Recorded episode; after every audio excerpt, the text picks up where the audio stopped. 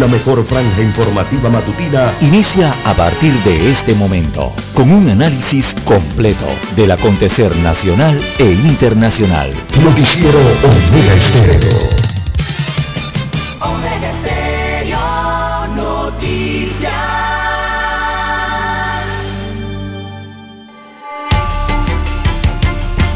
A continuación, los titulares, con los hechos que son noticias hoy.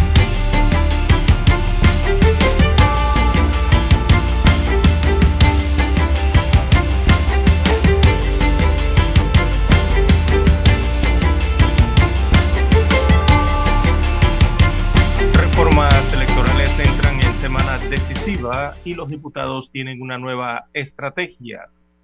Los diputados buscarán hoy en la reunión con los magistrados del Tribunal Electoral, esa reunión está pactada para la una de la tarde, eh, suspender temporalmente el debate de las reformas electorales. Diversos sectores sostendrán una vigilia a forma de protesta en las inmediaciones de la Asamblea Nacional y en distintas ciudades de, del interior del país. Así que esto se verificará en el día eh, de hoy. También en otros títulos, para la mañana de hoy aumentan los riesgos en la cadena eh, logística. Más títulos estaremos atendiendo el día de hoy. Constituyente, la meta de la firma se hace cada vez más imposible ninguno de los tres o de las tres organizaciones que recogen firmas para convocar a una asamblea constituyente alcanza la cantidad mínima requerida de rúbricas. También para hoy, amigos oyentes,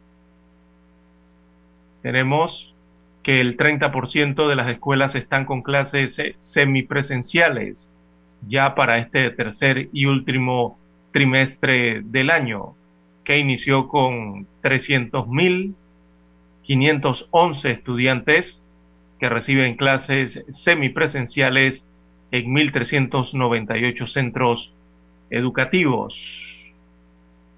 También para hoy tenemos que la economía circular marca producción de Coca-Cola FEMSA. También para reformar las pensiones este tema llega al diálogo de la Caja del Seguro Social. Se ha presentado un, modelo conceptual de, lo que creen sería la mejor salida para reformar el sistema de pensiones. Y ese modelo conceptual tiene como piedra angular migrar a un sistema de ahorro individual estructurado en varios pilares también para hoy, amigos oyentes, Fitch estima que Panamá crecerá 12.1% en el año 2021. También tenemos, amigos oyentes, que Panamá está entre los países de la región con mayor riesgo de lavado y blanqueo de capitales. En más temas eh, para la mañana de hoy, tenemos amigos oyentes que eh, suspenden juicio de los pinchazos.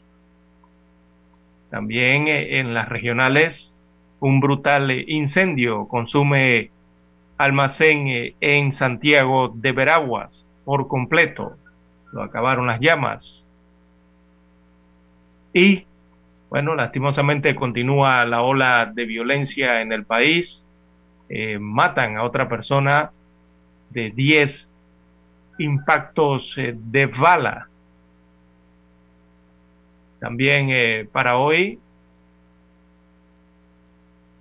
linces persiguen a conductor y lo detienen y hallan 34 paquetes de droga en el interior de su vehículo. A nivel internacional tenemos, amigos oyentes, que Australia extiende el confinamiento de su capital hasta el 15 de octubre. También el estado de Texas en los Estados Unidos de América está bajo alertas de inundaciones y marejadas por huracán Nicolás, que ya tocó tierra en este estado sureño norteamericano. También para hoy tenemos que segunda ciudad en China reporta brote de COVID-19 de la variante Delta. Bien, amigos oyentes, estas y otras informaciones eh, durante las dos horas eh, del noticiero Omega Estéreo. Estos fueron nuestros titulares de hoy. En breve regresamos. 7.30 AM Infoanálisis, con entrevistas y análisis con los personajes que son noticia. La mejor franja informativa matutina está en los 107.3 FM de Omega Estéreo, cadena nacional. Omega Stereo tiene una nueva app. Descárgala en Play Store y App Store totalmente gratis. Escucha Omega Stereo las 24 horas donde estés con nuestra nueva app.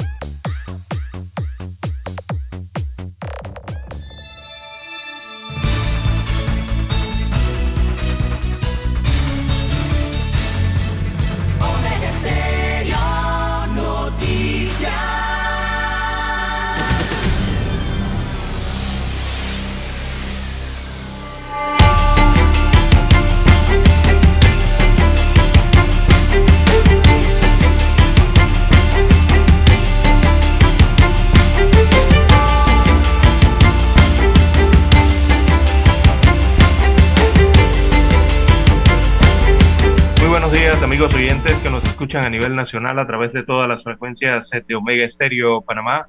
Sean todos bienvenidos a esta nueva emisión informativa para este martes 14 de septiembre del año 2021. En el control maestro nos acompaña Daniel Araúz y desde la unidad remota, este es su servidor eh, César Lara, deseando que todos hayan tenido un sueño reparador. Eh, y se apresten para iniciar el día de hoy con las mejores energías. Bien, desde el centro geográfico del país, acá en la cintura de la franja ísmica, en la región central del territorio panameño, por los lares de las tierras bajas de la provincia de Coclé, desde ciudad de Penonomé, emitimos nuestra señal para llevarles las informaciones más relevantes, lo que acontece para hoy, martes 14 de septiembre, en el marco de este amanecer interiorano, bueno, con un cielo algo nublado en el centro del país. Ya se acerca la intensidad luminosa, ya se asoma el astrosol para este nuevo día. Felicidades a todos amigos oyentes, sean bienvenidos todos los que están en las provincias, comarcas y el área marítima. Dos señales cubren el territorio nacional. También los que están fuera de fronteras, conectados en internet, omegaestereo.com es el sitio web. También a los amigos oyentes que ya han activado su apps, ¿verdad? Eh, para escuchar la señal de Omega Stereo en su dispositivo móvil o en su celular. Si aún no lo tiene, usted puede descargarlo directamente al celular desde su tienda eh, favorita. Y también los que nos escuchan a través del canal 856 eh, en televisión. Así es, la señal de Omega Estéreo llega a su televisor a través de Tigo, televisión pagada a nivel nacional. Bien, amigos oyentes, recordándoles que hoy y siempre hagan lo correcto, no traicionen sus principios y valores, no olviden que lo correcto es correcto aunque nadie lo haga y que lo incorrecto es incorrecto aun si todos lo hacen. Bien, damos inicio al noticiero Omega Estéreo con informaciones eh, de carácter nacional. Una de ellas es que, bueno, una noticia positiva, ya que el día de ayer eh, aumentaron el presupuesto al Instituto Conmemorativo Gorgas. Y esto se debe evidentemente a la presión que han recibido las autoridades nacionales, principalmente las autoridades del MEF y las autoridades de la Asamblea Nacional, para eh, no recortarle eh, recursos a este instituto eh, importante en medio de toda esta pandemia. Así que el Ministerio de Economía y Finanzas finalmente dio visto bueno al, al presupuesto solicitado por el Instituto Conmemorativo Gorgas de Estudios de la Salud para la vigencia fiscal 2022, el próximo año, el cual asciende a 40.6 millones de dólares. Eh, se había recomendado, recordemos por parte del Ejecutivo, 39.9 millones, una diferencia con un monto solicitado por la institución inferior a 750 mil dólares, eh, especialmente en el presupuesto de funcionamiento, ahí era donde iba el recorte, en los rubros de servicios no profesionales, materiales y suministros, también las transferencias corrientes, entre otros. Así que de los 39.9 millones recomendados incluían el total que incluían este total del presupuesto de inversión solicitado por eh, el Gorgas, el cual es de 23.7 millones de dólares para inversiones y la diferencia se ubicaba entonces en el renglón de funcionamiento, el cual habían solicitado 16.9 millones de dólares. El Ejecutivo entonces proyectó 16.2 millones cuando venía el recorte. Ahora eh, el MEF atendió entonces la solicitud del Instituto Gorgas y espera que la Comisión de Presupuesto de la Asamblea Nacional devuelva el proyecto para incluir 750 mil dólares más al renglón de funcionamiento y asignar en total un presupuesto de 40.6 millones de dólares, que fue el presupuesto original solicitado por la institución para la vigencia fiscal del año 2022. Así que finalmente reconocen que esta institución eh, requiere de estos y otros recursos más en el tema de la investigación y el tratamiento que se da en estos momentos en medio de la pandemia a nivel eh, nacional, institución de referencia aquí a nivel local y también a nivel eh, regional. Aquí en Panamá está, este instituto está apoyando incluso a Honduras y a otros países centroamericanos en el tema de eh, las pruebas para la COVID-19.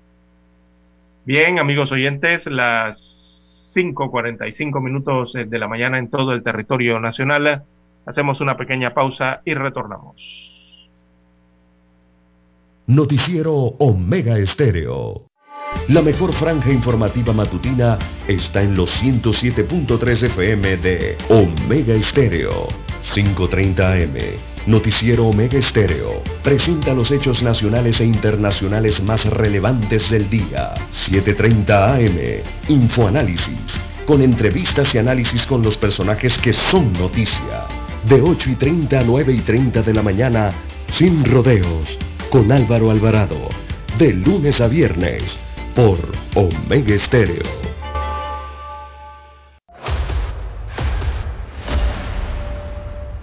Desde los estudios de Omega Estéreo, establecemos contacto vía satélite con la voz de América. Desde Washington, presentamos el reportaje internacional.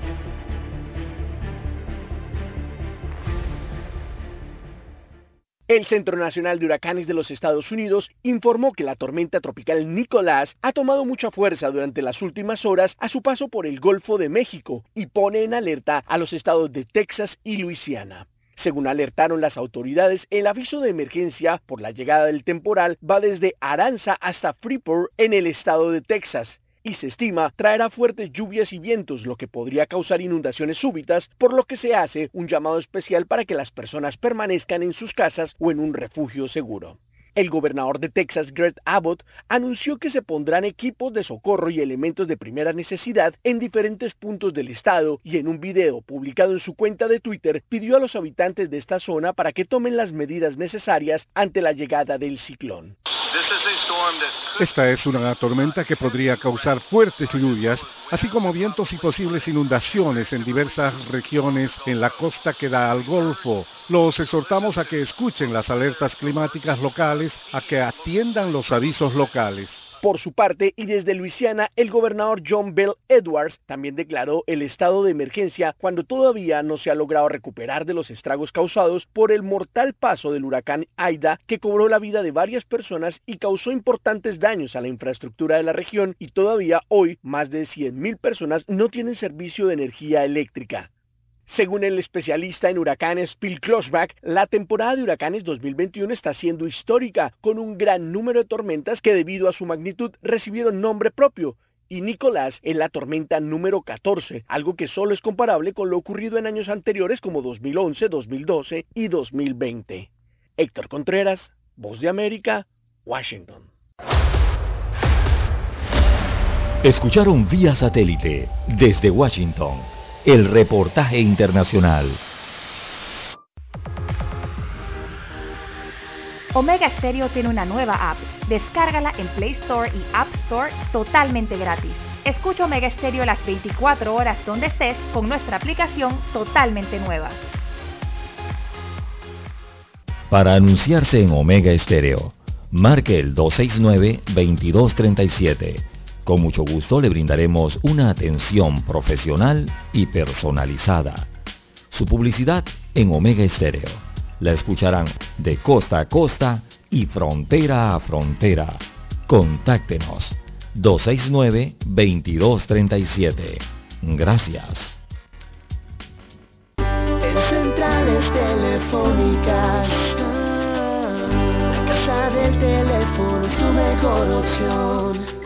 Asesoramos y ofrecemos buena atención. Con años de experiencia trabajando para ti.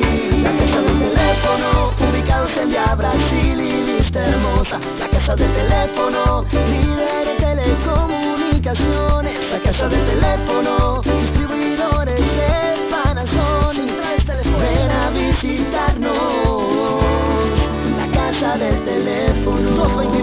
229-0465 lsdtcorp.com Distribuidor autorizado Panasonic. Noticiero Omega Estéreo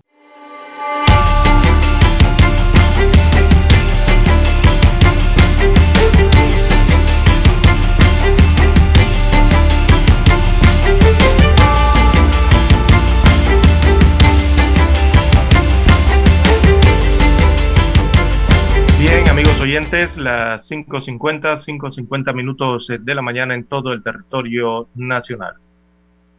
Bueno, eh, veamos el reporte epidemiológico que nos tiene para hoy, el informe epidemiológico de las autoridades de salud respecto a la COVID-19 y su tratamiento en la República. Bueno, los casos eh, positivos eh, de la enfermedad siguen a la baja. hay cuatro defunciones oficializadas eh, para el día de hoy. Así que en las últimas 24 horas se han registrado en Panamá cuatro defunciones por COVID-19 para un total de 7.141 eh, fallecimientos acumulados a lo largo de la pandemia, lo que representa una letalidad de 1.5%. Eh, este lunes 13 de septiembre en Panamá se contabilizaron 450.441 pacientes eh, recuperados eh, de la enfermedad, 223 eh, casos positivos nuevos, esos son los nuevos contagios del día, para un total acumulado de 462.447. se aplicaron 4.029 pruebas y se mantiene un porcentaje de positividad del 5.5%. Es la positividad registrada el día de ayer, en la última jornada. Así que los casos activos al día de hoy, veamos, suman 4.865 eh, en aislamiento domiciliario, se reportan 4.564, de ese total entonces 4.372 se encuentran en casa recibiendo lo que es el tratamiento ambulatorio y 192 están en hoteles hospitalizados. Los Vamos al recuadro de los hospitalizados, esto en los diferentes centros hospitalarios del país. Allí se encuentran 301 pacientes hospitalizados. De esos 301 pacientes, hay 213 que se encuentran en sala con COVID leve o moderado y 88 pacientes están ingresados en las unidades de cuidados intensivos con, con COVID eh, grave. Eh, esa es la cifra. 88 eh, pacientes se encuentran en UCI en estos momentos, producto de la enfermedad. Bien, veamos cómo avanza la estrategia de vacunación en el país. A ver, ahora vamos aquí. algunas de las estadísticas, vamos a repasar algunas de las estadísticas del programa ampliado de inmunizaciones, que es el PAI. Eh, en Panamá entonces se alcanza la cifra total de 5.242.636 vacunas aplicadas contra la COVID-19 en todo el territorio nacional, eh, incluyendo lo que son las primeras dosis y las segundas dosis de las casas farmacéuticas, tanto Pfizer BioNTech como la eh, británico-sueca AstraZeneca. De la farmacéutica Pfizer se han aplicado 4,5 millones de vacunas, mientras que de la AstraZeneca se han colocado 740.576 eh, dosis. Es lo que se ha aplicado hasta el momento entonces a través de la AstraZeneca. Eh, en cuanto a cómo avanza el proceso de vacunación eh, por las diferentes circunscripciones del país. Recuerde que se están vacunando por áreas de circuitos eh, electorales. Em, a partir de este miércoles, mañana miércoles 15 de septiembre, se informa que se estarán colocando las primeras dosis de la vacuna Pfizer a la población general desde los 12 años mediante la estructura de barrido. Eh, ¿Cómo será este barrido? Este barrido es de 12 años en adelante, o sea, puede eh, acudir cualquier ciudadano, cualquiera persona que tenga arriba de los 12 años, a partir de los 12 años de edad en adelante, pueden ser vacunados en estos barridos. ¿Dónde serán esos barridos? Eh, en la provincia de Coclé, se hará el barrido a partir de mañana en el circuito 2.1, esa es la ciudad de Penonomé. Eh, o el distrito de Penonomé. Eh, también habrá barrido en el Chiriquí, en el circuito 4-1, ese es el distrito de David. En Herrera también habrá barridos en el circuito 6-2 y en el circuito 6-3. En Panamá Oeste se hará a partir de mañana el barrido en el circuito 8-2 y 8-3. Eso es San Carlos, Chame, eh, Capira. También para los circuitos 8-7 y 8-8 en Ciudad Capital habrá barrido a partir de los 12 años, entiéndase allí el 87 del circuito eh, del corregimiento de Bellavista, Caledonia y corregimientos aledaños, ¿no? Santana, San Felipe, eh, Pueblo Nuevo, Betania, son estos circuitos de eh, corregimientos del 87, Ancón, entre otros. Y el, 8, y el circuito 88 entonces que va hacia el área de eh, San Francisco, Río Abajo, Parque Lefebre, estos corregimientos cercanos. También en el sector de Panamá Norte, en el circuito 89, arriba donde está eh, Chilibre, alcalde Díaz, ahí habrá barrido. Vemos en el mapa hacia el centro del país, en la provincia de Veraguas, también se hará barrido general desde a partir de los 12 años de edad en el circuito 92 y el circuito 94 de esta provincia eh, veragüense. También la comarca Nave Buglé, el circuito 12-1, habrá barrido allí a partir de los 12 años de edad. Y en hospitales privados eh, también estarán aplicando la técnica de barrido todos los hospitales privados que se han sumado a las jornadas eh, de vacunación, específicamente los que se han sumado a la jornada de vacunación tendrán entonces esta técnica de barrido a partir de este miércoles. En tanto, eh, aparece el circuito 3.1, eh, con otro color aquí, la provincia de Colón, el distrito de Colón, en la provincia de Colón, desde el lunes 13, desde ayer, hoy y también mañana miércoles 15 de septiembre, allí se estarán colocando en la provincia de Colón segundas dosis de AstraZeneca y eso será en la policlínica Hugo Espadafora. Eh, mientras que las segundas dosis de Pfizer BioNTech serán aplicadas en el Colegio de Gatuncillo, la Escuela Cristóbal, esa es la Escuela Cristóbal Colón, es el nombre completo, y el Instituto Benigno Jiménez Garay. Esto específicamente para la provincia eh, de eh, Colón. Así que sigue avanzando, entonces, según lo planificado por las autoridades, la vacunación para inmunizar la población, bueno, no puedo hablar de población meta o población objetivo, porque no han dicho cuál es, pero se entiende que debe ser toda la población parameña, según ha anunciado el Ejecutivo, y evidentemente hasta ahora la población mayor a los 12 años de edad. Si uno busca un promedio de esta población de 12 años en adelante, encontrará que la vacunación estaría siendo aplicada entonces eh, a una población o, a una cantidad de pobladores que llegaría aproximadamente a los 3 o 3.1 millones de habitantes. Esa sería eh, en promedio la población meta. Eh, es una cifra no oficial la que le estoy dando porque esa es la población que abarca desde los 12 años en adelante.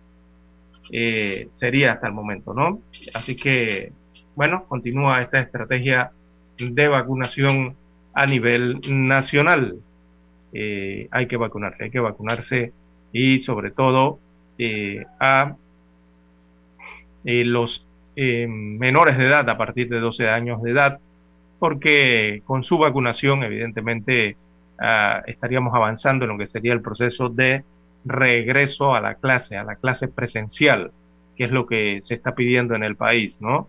Y que la mayoría de los padres de familia están eh, solicitando, así como los diversos sectores del país, eh, porque no se puede tener a un Panamá eh, sin clases. Los chicos, los adolescentes, los infantes, los jóvenes llevan toda la pandemia sin dar clases. Es el país que más meses, que más días eh, tiene, en, no en la región, sino en todo el mundo, en todo el planeta. Panamá está marcado como el país que más días lleva sin eh, ofrecer clases presenciales eh, a sus alumnos, a su población estudiantil.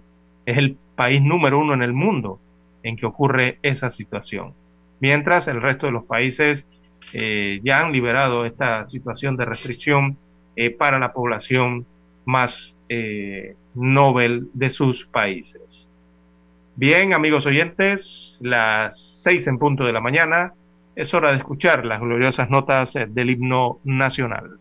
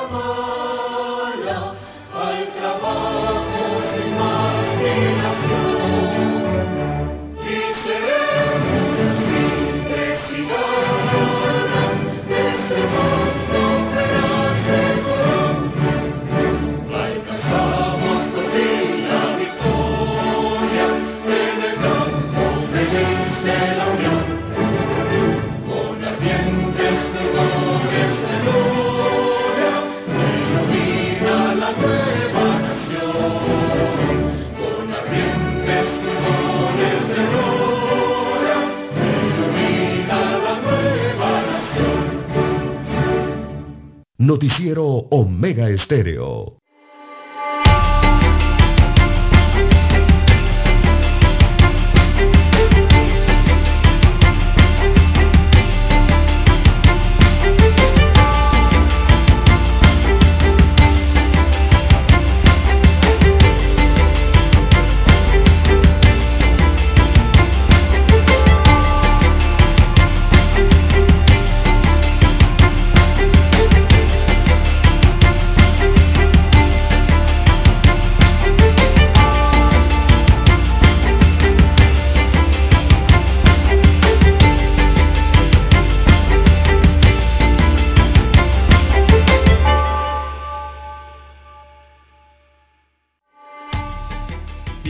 Amigos oyentes, las 6.4, 6.4 minutos de la mañana en todo el territorio nacional.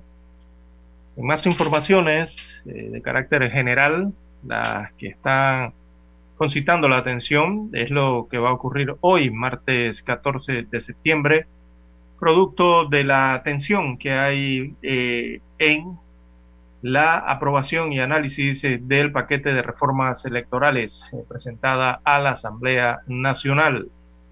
Bien, el día de hoy la Asamblea lo que va a proponer, eh, según declaraciones emitidas ayer por su presidente, eh, este órgano del Estado lo que va a proponer es suspender el debate de las reformas electorales para ampliar su análisis.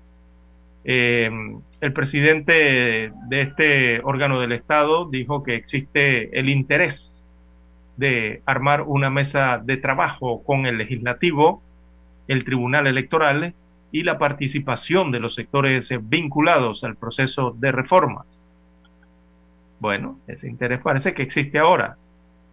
Veamos lo que dice la información que extraigo hoy del diario La Estrella de Panamá. El presidente de la Asamblea Nacional, el diputado Cristiano Adames, anunció este lunes que el órgano legislativo propondrá a los magistrados del Tribunal Electoral suspender temporalmente el primer debate del proyecto de ley 544 de reformas al Código Electoral. Esto con el objetivo de ampliar la discusión de este proyecto de ley sensitivo. El anuncio del diputado Adame se da a pocas horas de iniciar eh, eh, este martes las conversaciones entre el legislativo y los magistrados del Tribunal Electoral. Esto en torno a algunos artículos aprobados en el primer debate por la Comisión de Gobierno, Justicia y Asuntos Constitucionales eh, de la Asamblea Nacional y que son cuestionados por los eh, magistrados del Tribunal Electoral y algunos eh, sectores políticos y también la sociedad civil. esa reunión de hoy entre la Asamblea Nacional y el Tribunal Electoral está convocada para la una de la tarde del día de hoy.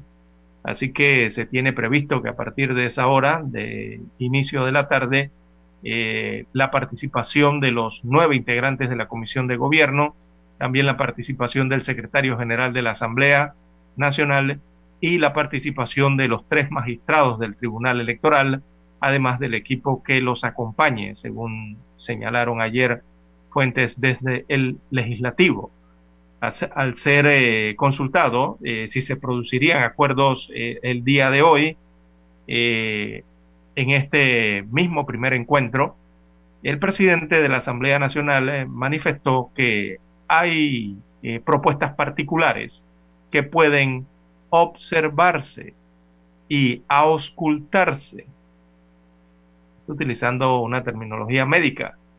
Esto para llegar a los acuerdos según señaló Cristiano Adames. ¿Verdad? Eh, esto para no hablar de lo invasivo eh, realmente que ha sido las modificaciones eh, a las reformas electorales presentadas hace dos semanas en la Asamblea Nacional. Ahora hablan de observar y auscultarse algunos, algunas propuestas, ¿verdad? que llegaron a través de ese texto único de reformas electorales consensuadas por la Comisión Nacional de Reformas Electorales, que ya todos sabemos que allí están reunidos en esa comisión diversos sectores de la vida nacional.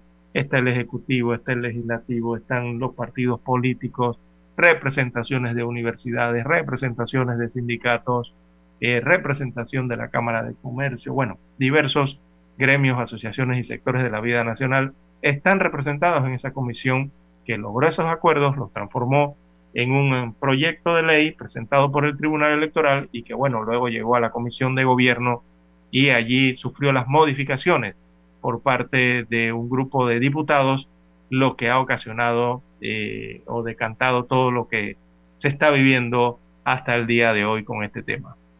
Incluso dijo el doctor Adames, que es el diputado del circuito 87, que consideran como una propuesta la suspensión provisional del primer debate.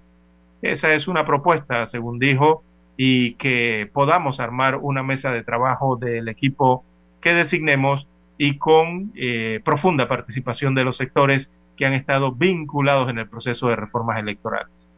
Bueno, pero si casualmente para eso se hizo la Comisión Nacional de Reformas Electorales, para hacer exactamente lo que acaba de decir en este párrafo que vuelvo y se lo cito, abro comillas. Es una propuesta que podemos armar una mesa de trabajo del equipo que designemos y con profunda participación de los sectores que han estado vinculados en todo el proceso de las reformas electorales. Es que precisamente eso es la Comisión Nacional de Reformas Electorales. eh, bueno, no entendemos por qué se llegó hasta ese límite o, se, eh, se pasó eh, con este tema de las reformas electorales en sus modificaciones. Sobre la propuesta de suspensión, dijo Adames que la tienen que determinar en la mesa conjuntamente con el Tribunal Electoral. Si, abro comillas, le cito, si uno quiere encarar el problema realmente, uno tiene que hacer una eh, distensión real.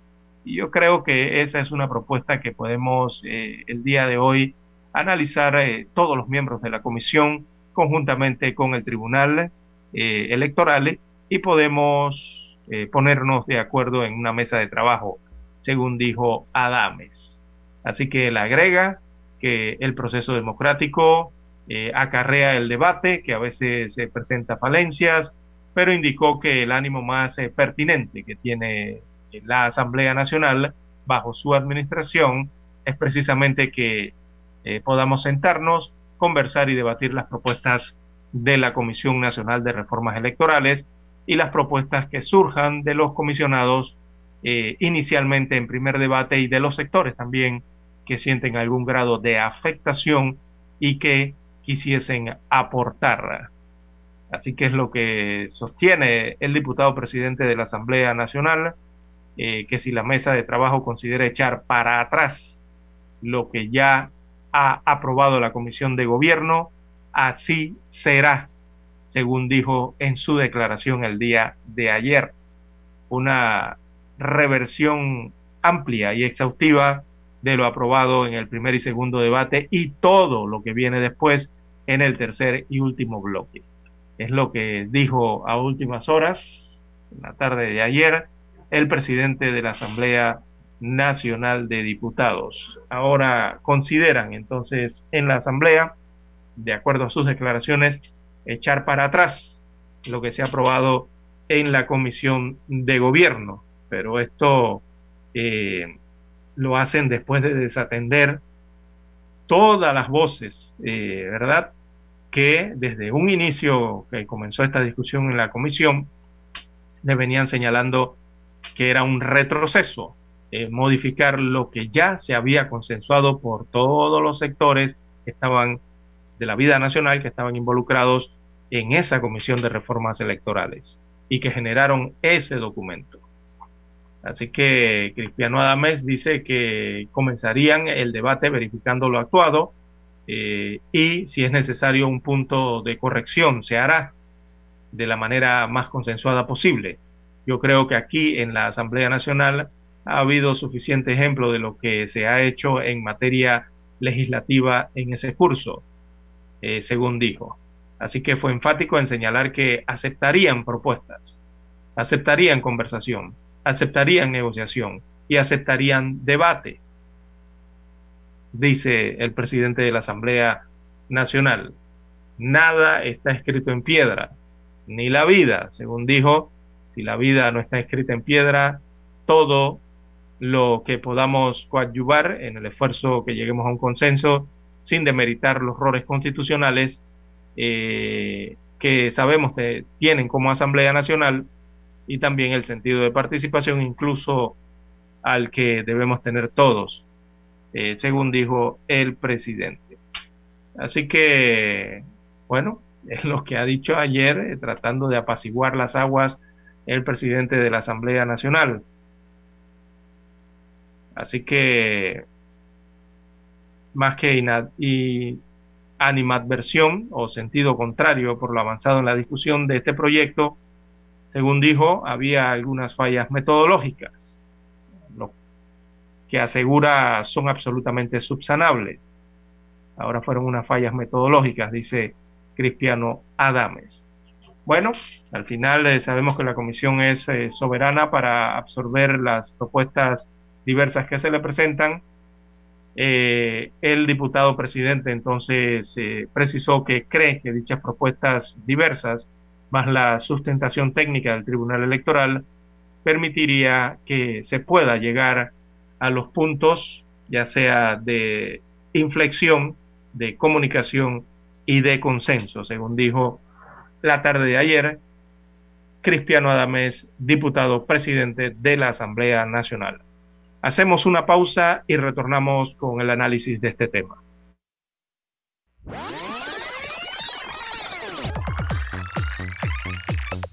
Omega Stereo tiene una nueva app. Descárgala en Play Store y App Store totalmente gratis. Escucha Omega Stereo las 24 horas donde estés con nuestra aplicación 100% renovada.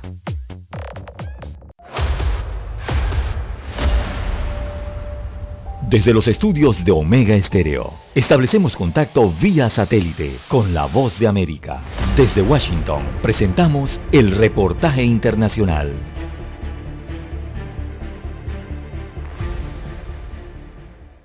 El nuevo mandato de vacunación del COVID-19 implementado por el gobierno de Estados Unidos y que obliga a algunas empresas del país a exigir la cartilla de vacunación a sus trabajadores o que se sometan a pruebas semanales genera el rechazo de algunos legisladores republicanos que amenazan con demandar a la administración Biden. El incumplimiento de esta normativa podría provocar multas de hasta 14.000 dólares y según los críticos esta decisión del presidente Biden sobrepasa el papel del gobierno federal y provocará todavía más resistencia entre los no vacunados, tal y como lamentó el gobernador republicano de Arkansas, Asa Hutchison, en el programa Meet the Press de NBC.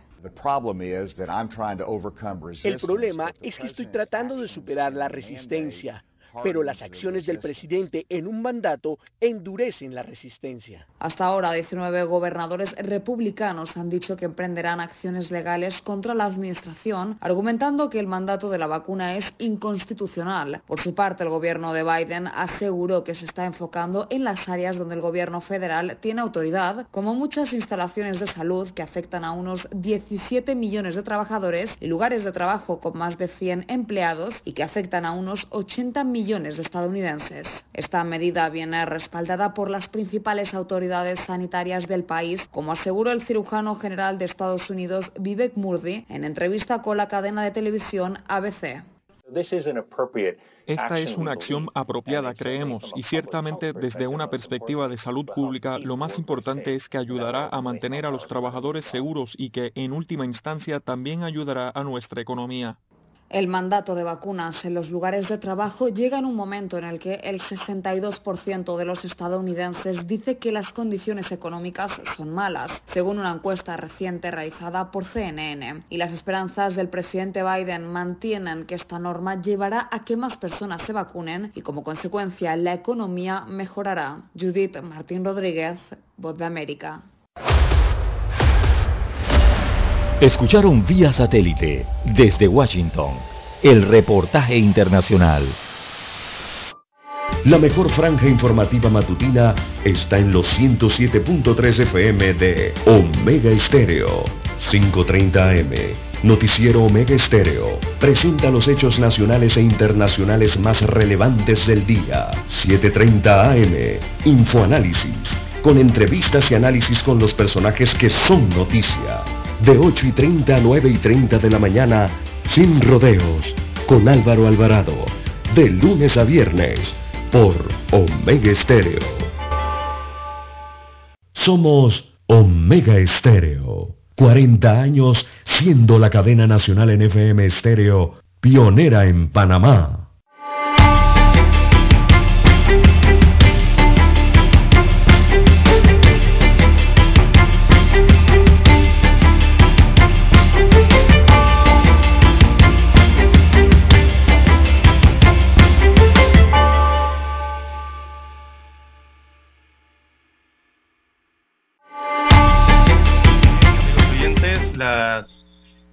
6.19, 6.19 minutos eh, de la mañana en todo el territorio nacional.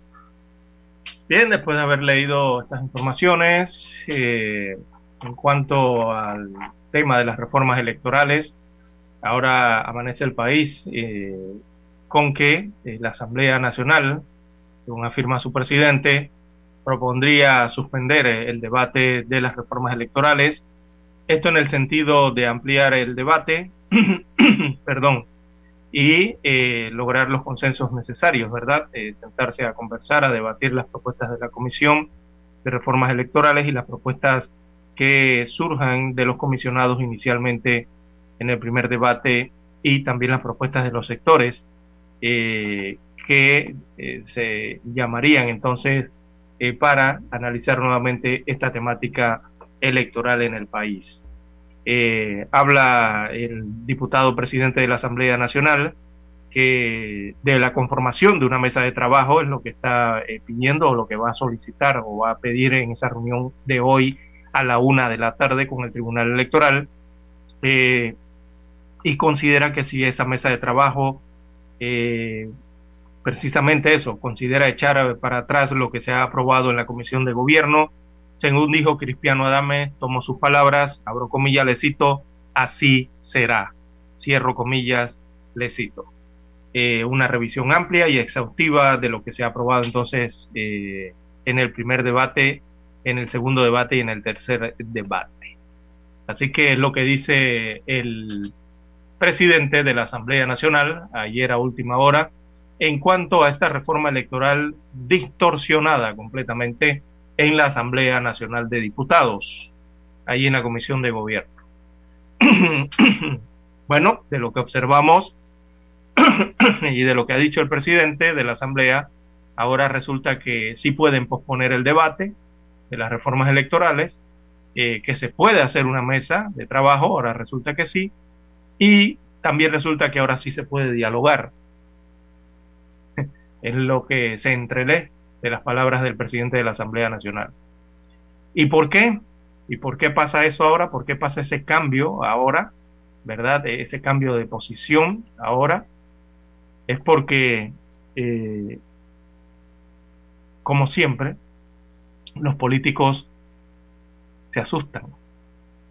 Y en este caso eh, han visto que se ha asomado el poder ciudadano han visto que se ha asomado el poder del pueblo, que rechaza aplastantemente esa reforma electoral. Yo no sé si es que los diputados eh, no se han dado cuenta de eso. Por eso ahora vemos cómo la administración de la Asamblea está cambiando el discurso. Pero ya es tarde para eso, me parece a mí. A las 4 de la tarde de hoy eh, hay una reunión vigilia a forma de protesta eh, que va en favor del país, que es el objetivo de esa vigilia, de esa manifestación o de esa eh, protesta, que es a forma de vigilia, no es propiamente una protesta, sino que es una vigilia, es una reunión eh, de los habitantes para ejercer un derecho que les está consagrado en la Constitución Política de la República de Panamá, que es ese artículo 38 y que blinda allí la Constitución el derecho de reunirse pacíficamente para ejercer el otro derecho que es el derecho a protestar.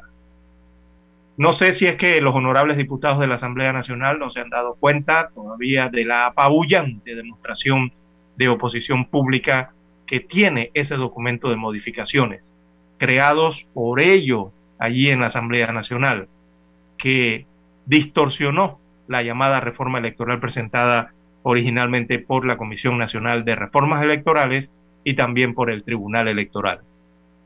En la opinión pública hay un recordatorio crucial de que la gente tiene tanto el poder como el derecho de pedir que cambien la decisión que han adoptado en la Asamblea Nacional. Por si acaso los diputados no se han dado cuenta tampoco. Y la gente lo que ve, eh, la gente lo ve así, la gente lo ve así porque simplemente ustedes diputados ahí en la Asamblea Nacional están poniendo en riesgo la democracia y algunas de las libertades de esta nación, tan solo por sus intereses mezquinos de aferrarse en el poder. Eso es lo que está ocurriendo en la Asamblea Nacional. Y yo no es, eh, y, yo diría que ya no es tan solo la opinión pública, son los sectores sociales, son los gremios, son las asociaciones, también es la ciudadanía en general que físicamente les está diciendo que no les gusta lo que está sucediendo y que están dispuestos a volverse eh, más activos para defender los derechos básicos en este país. Algunos de ellos que han sido puestos eh, en juego en estas reformas electorales distorsionadas en último momento por la mayoría de los comisionados del gobierno de la Asamblea Nacional. Es sencillamente lo que está pasando. Y cuando yo le hablo de que eh, físicamente es porque se han dado cuenta de que los habitantes de este país les van a salir a manifestar, les van a salir a protestar, no se van a quedar en el llamado a los medios de comunicación o a través de las redes. No. Físicamente es que van a salir a protestar. Entonces, la Comisión de Gobierno eh, excluye de las reformas electorales artículos importantes como ese, eh, que, elimina, que elimina el fuero electoral. Eso fue excluido completamente. Gracias a que no hubo discusión incluyente, ni discusión pública, ni discusión transparente en esa comisión, esas modificaciones redactadas a la medida por un grupo de diputados realmente carecen de una real legitimidad.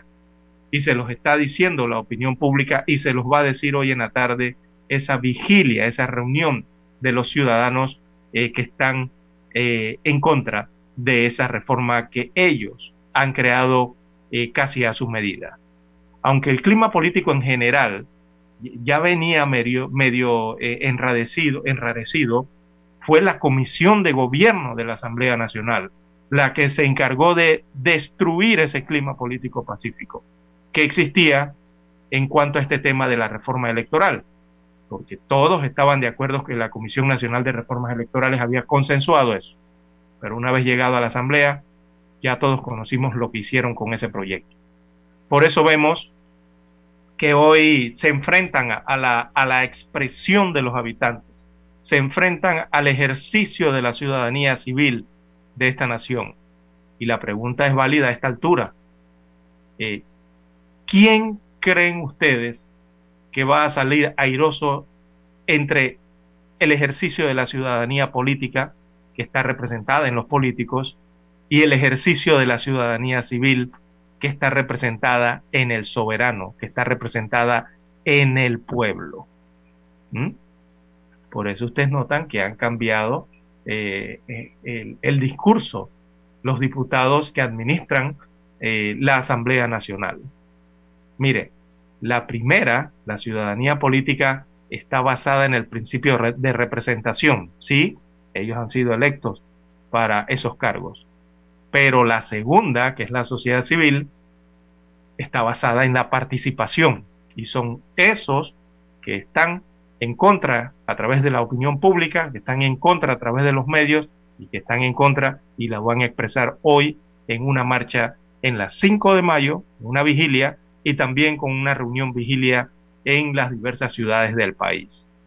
Por eso los políticos eh, los invade el miedo, cuando sienten que el pueblo se alza en voz, sobre todo cuando se alza en participación para ejercer su deber cívico de protestar, resguardado, repito, en la constitución política, eso está en el artículo 38. Y por eso eh, la vigilia cívica ciudadana convocada para esta tarde a las 4 de la tarde. Bien, es parte entonces eh, del acontecer con esto de las reformas electorales, su análisis para el día de hoy. Bien, tenemos que hacer la pausa, amigos oyentes, porque hay que escuchar los periódicos. Infoanálisis, de lunes a viernes, de 7 y 30 a 8 y 30 de la mañana por los 107.3 FM de Omega Estéreo. Con Guillermo Antonio Adames, Rubén Darío Murgas y Milton Enríquez. Infoanálisis el programa para gente inteligente como usted.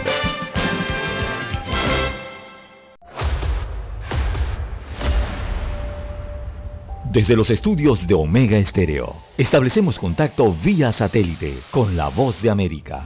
Desde Washington, presentamos el reportaje internacional.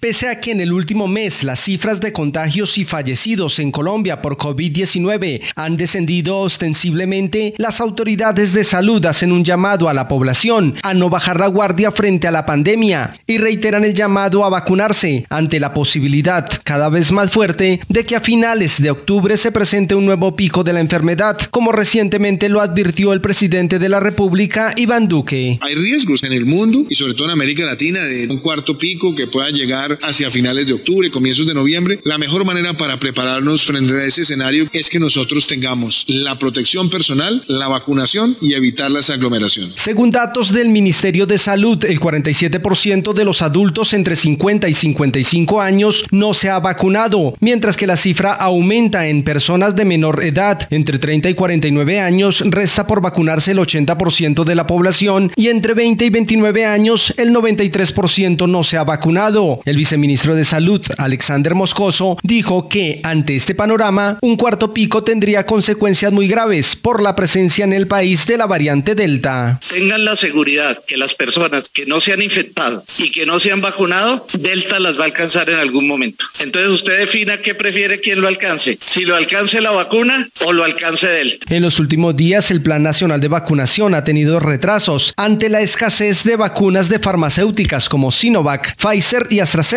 no obstante, el gobierno anunció que en los próximos días llegarán al país 12 millones de biológicos para acelerar la vacunación. Manuel Arias Naranjo, Voz de América, Colombia. Escucharon vía satélite desde Washington el reportaje internacional. Omega Estéreo, 24 horas en FM Estéreo.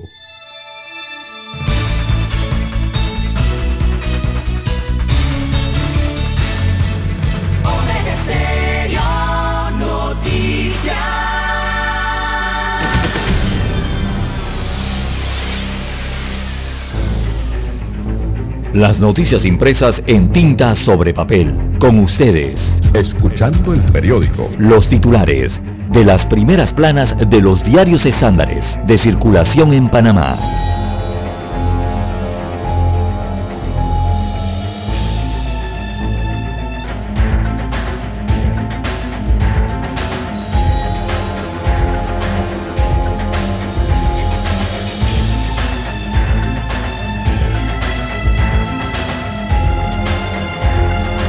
Al aire. Bien, amigos oyentes, el diario La Prensa titula para, hoy Plan para reformar las reformas, perdón, Plan para reformar las pensiones llega al diálogo.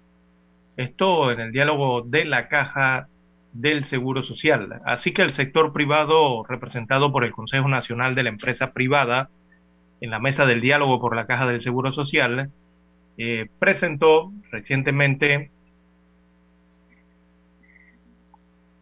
un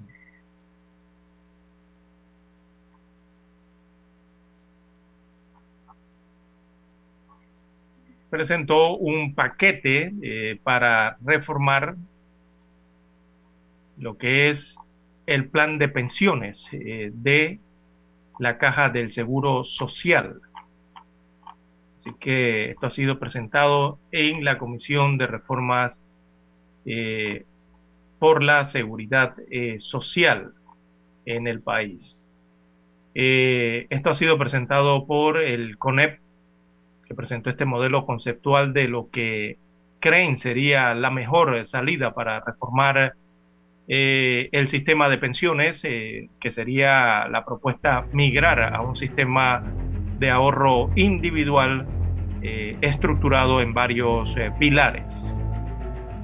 Bien, en más títulos de la mañana de hoy del diario La Prensa tenemos aumentan los riesgos en la cadena logística, la lista de riesgos que pueden eh, fracturar la, la cadena mundial de suministros de bienes eh, de consumo masivo, también de equipos técnicos y de alta tecnología, así como de material de salud y productos en general, se ha ampliado en los últimos eh, meses. En más títulos del diario La Prensa para hoy, también tenemos Fitch estima que Panamá crecerá 12.1% en el año 2021. Se trata de la calificadora de riesgo internacional. La calificador, calificadora eh, mejoró la estimación de crecimiento de este año hasta elevarla a un 12.1%. También tenemos en otros títulos del diario La Prensa eh, para la mañana de hoy eh, recuperación desigual del desempleo. La reactivación económica de América Latina no está reflejándose suficientemente en los mercados de trabajo, ya que no genera ni la cantidad ni la calidad de los empleos que se requiere para hacer frente eh, a las escuelas, a las escuelas en, en este caso de la crisis económica causada por la pandemia de la COVID-19. Así que el programa laboral no es alentador y plantea un desafío de grandes magnitudes. Serían las secuelas de la crisis económica causada por la COVID-19. Bien, en cuanto al código electoral, ante presión, reformas electorales volverían a cero. Eh, diputados de miembros de la Comisión de Gobierno de la Asamblea Nacional se reunirán con los magistrados del Tribunal Electoral luego de que estos eh, se retiraran del debate en, segundo, eh, se retiraran del segundo debate legislativo de las reformas, de las propuestas de reformas al código electoral. Así que las conversaciones, eh, esto podría volver a cero, ¿verdad? y iniciar nuevamente con el proyecto de ley tal cual llegó a la Asamblea, que sería el proyecto de ley 544. Esto quizás podría llegar hasta el retiro de las propias modificaciones hechas por los diputados en la Asamblea Nacional. También recursos frenaron la audiencia preliminar del caso Financial Pacific. Se trata de dos recursos legales pendientes de resolución que obligaron al juzgado tercero liquidador de causas penales, a reprogramar la audiencia preliminar a 18 personas por supuesta comisión del delito de blanqueo de capitales a través de la liquidadora Casa eh, de Valores Financial Pacific. También en otros títulos de la prensa para hoy, Tormenta Nicolás se convierte en huracán en su ruta a Houston, Texas, Estados Unidos de América. Así que esta tormenta tropical de nombre Nicolás ganó fuerza en las últimas horas, se convirtió en huracán de categoría 1 justo cuando está por tocar tierra en la costa del Golfo de los Estados Unidos de América, allí con Houston en la mira, según informó eh, a última hora el Centro Nacional de Huracanes de los Estados Unidos. Bien, en otros títulos eh, para la mañana de hoy del diario La Prensa, amigos oyentes, eh, Panamá entre los países de la región con mayor riesgo de lavado. Eh, esto hay un índice de Basilea del 2021 que ubica a Panamá entre los países de la región con mayor riesgo para el blanqueo de capitales, el lavado de dinero. También eh, pinchazos, la lectura de correos espiados entre la fase, entra en la fase final, en este caso judicial, ¿verdad? Están leyendo los cuadernillos que contienen esas transcripciones del espionaje político efectuado desde el Consejo Nacional de Seguridad que forman parte de las propuestas, de las, serían de las pruebas del Ministerio Público en este juicio que se sigue al expresidente Ricardo Martinelli Berrocal por este caso y que entró en su fase final. También eh, el hospital modular mantiene una investigación a medias. Eh, se preguntan la sociedad qué tan profundo investigó el fiscal superior anticorrupción, Anilú Batista, el caso de los módulos utilizados, presuntamente de segunda mano, en la construcción del hospital modular ubicado en Albrook. También eh, para hoy, amigos oyentes, el diario La Prensa, bueno, eh, trae el martes eh, financiero, también desarrollando estos temas de las instituciones financieras internacionales. La fotografía principal del diario La Prensa la titulan El regreso a las aulas, señalando entonces que se inició el tercer trimestre del año escolar el día de ayer con más de 300.000 300.000 alumnos y alumnas eh, que entraron en clases semipresenciales. Bien, amigos oyentes, estos son los principales titulares que muestra en portada el diario La Prensa. Retornamos con la estrella de Panamá.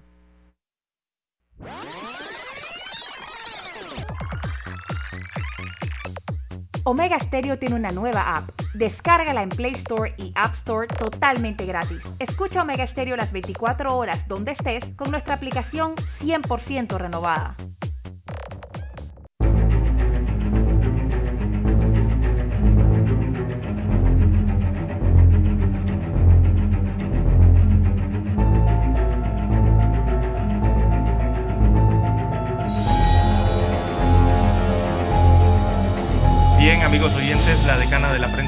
La estrella de Panamá, titula para este martes 14 de septiembre del 2021, reformas electorales entran en semana decisiva y los diputados tienen una nueva estrategia.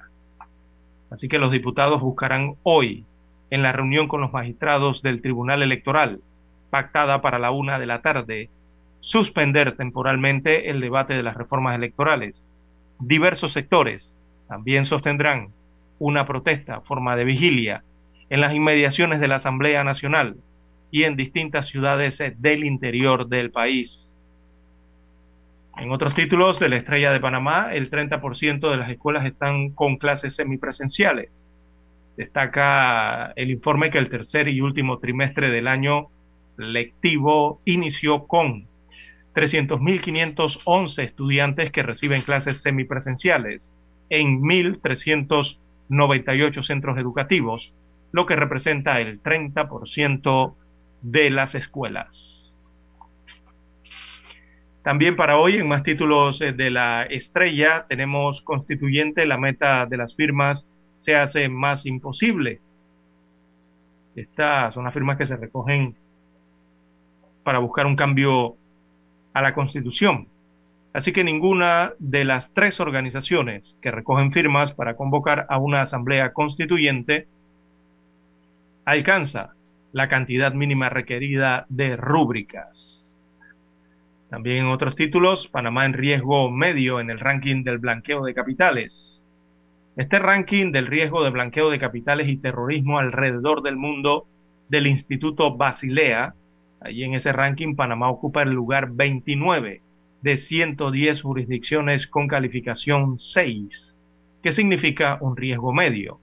Andorra, por ejemplo, que ha estado en la palestra pública internacional por temas vinculados a la corrupción, eh, ocupa la categoría de menor riesgo de acuerdo al informe. Imagínense usted. Bien, en otros títulos del diario La Estrella de Panamá eh, hay un reportaje especial, un artículo que tiene eh, las voces activas, que tiene la sección mía de voces activas de la Estrella de Panamá, en que eh, aparece la fotografía de Yacendi Santa María. Eh, Yacendi Santa María es la capitán en el Norwegian Cruise Line. Así es, aparece en su foto vestida de capitán eh, que dirige esta embarcación, este crucero. Es panameña quien lleva ese barco. Bien, también otros títulos para la mañana de hoy en Cultura, hasta aquí era agua, fotografías que dialogan con mujeres de Santa Ana. Es una presentación que se hace en este corregimiento. También anemia falciforme, las cifras que preocupan, es un tema de salud en la página 4B de la estrella. En Panamá cada año nacen entre 4.000 a 4.500 niños y niñas portadores, eh, mientras que con la enfermedad entre 100 a 150 infantes cada año y el país tiene una de las mayores tasas de prevalencia por cada 100.000 habitantes en América Latina. O sea, hay muchos niños que nacen con anemia falciforme en nuestro país y las tasas estadísticas son altas en ese sentido. También para hoy la estrella de Panamá como principal eh, fotografía eh, fue captada eh, en la ópera, ¿sí? Ópera y Teatro Sin Límites, la ópera Cuestionario del artista italiano Riccardo Riccardi eh, fue presentada anoche en el Teatro Nacional en la voz de la soprano Susan Samudio, en la que el artista imagina una entrevista eh, de trabajo en un futuro eh, dominada por la mente artificial. Imagínese usted. También aparece el cuadro COVID-19 en el diario La Estrella de Panamá. Destacan las cifras del rotativo, 462.447 casos confirmados, a lo largo de estos 18 meses de pandemia. También 7.141 son los fallecidos, la cifra de fallecidos acumulados o la cifra de víctimas totales producto de la pandemia. Eh, en las últimas 24 horas, veamos las cifras, 223 nuevos casos, nuevos contagios reportados en la última jornada y también en esa última jornada se reportaron cuatro muertes por COVID-19 en el país. En cuanto a los recuperados, los restablecidos o curados, ese número ya se eleva a 450.441 pacientes o personas eh, que han padecido y se han restablecido de esta enfermedad. Bien, son los principales títulos que presenta la Estrella de Panamá para este martes.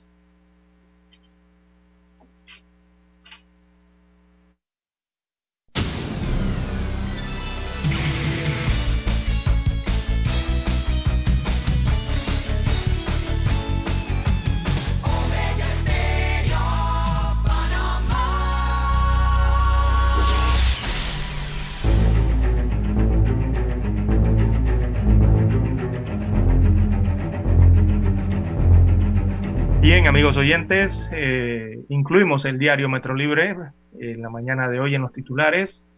Adame se espera acuerdo con el Tribunal Electoral, destaca el rotativo. Así que el presidente de la Asamblea Nacional, el doctor eh, Cristiano Adames, confirmó que a la una de la tarde se reunirán con los magistrados del Tribunal Electoral. Estarán los tres presentes allí. Se verificará lo actuado porque nada está escrito en piedra, según dijo Adames para hoy se anuncian varias protestas. Hay una gran protesta, eh, una vigilia realmente, no es protesta, eh, en las inmediaciones de la Asamblea Nacional, específicamente en la Plaza 5 de Mayo, y también se han confirmado eh, vigilias en casi todas las cabeceras de provincia del interior del país, en las principales ciudades en el interior del país también a las 4 de la tarde se estarán reuniendo los habitantes para alzar su voz respecto a lo que está ocurriendo con esta discusión y modificación eh, por parte de los diputados en la Comisión de Gobierno del proyecto de reformas electorales. También en otros títulos eh, para la mañana de hoy, descuento a jubilados exige fiscalización. Bueno, organizaciones de jubilados piden fiscalización o piden fiscalizar los descuentos eh, que se hacen a los jubilados Pedro Meilán explica cómo se aplican. Pedro Meilán. Bien. Eh, Pedro Meilán no es un asesor del Ministerio de Salud. Bueno, bien. En más títulos para la mañana de hoy tenemos el MIDA hace 10 denuncias en una fiscalía. Así que el ministro de Desarrollo Agropecuario confirmó que presentó 10 denuncias ante el Ministerio Público por presuntos casos de peculado, estafa, patrimonio económico y también la falsificación de documentos. En otros títulos del Metro Libre para hoy aprobaron el presupuesto para el Gorgas. El Ministerio de Economía y Finanzas dio el visto bueno al presupuesto del Instituto Gorgas, dice el Metro Libre. Lo aprobaron al 100%. Bien, barrido para vacunar a menores de 12 años. Esto sería a partir de este miércoles 15 de septiembre. Eh, la cantidad de circuitos, 2, 4, 6, 8, 10, 12. Son 12 circuitos eh, que iniciarán entonces el próximo 15 de septiembre este barrido de vacunación para niños mayores de 12 años de edad, según anunciaron las autoridades. También para hoy, evasión del hogar, una alerta crucial, un reportaje especial que tiene el Metro Libre, que habla sobre los diversos eh, conflictos con los padres eh, y sus hijos que pueden llevar a los adolescentes a huir del hogar y ser rebeldes. También para hoy en los deportes confirman que habrá karate inclusivo. Así es, Panamá organiza la Open Karate y para Karate con 400 atletas de cinco países eh, y esto tendrá lugar entre el 25 y 26 de septiembre. Este torneo que incluye el karate, incluye el para karate, ¿verdad? O sea, karate eh, para personas con algún grado de discapacidad. Eh, el Metro Libre tiene como fotografía principal el día de hoy en su portada eh, la vuelta a las clases, la vuelta a las aulas para este tercer trimestre, ya que el país inició ayer el tercer trimestre en distintas modalidades educativas.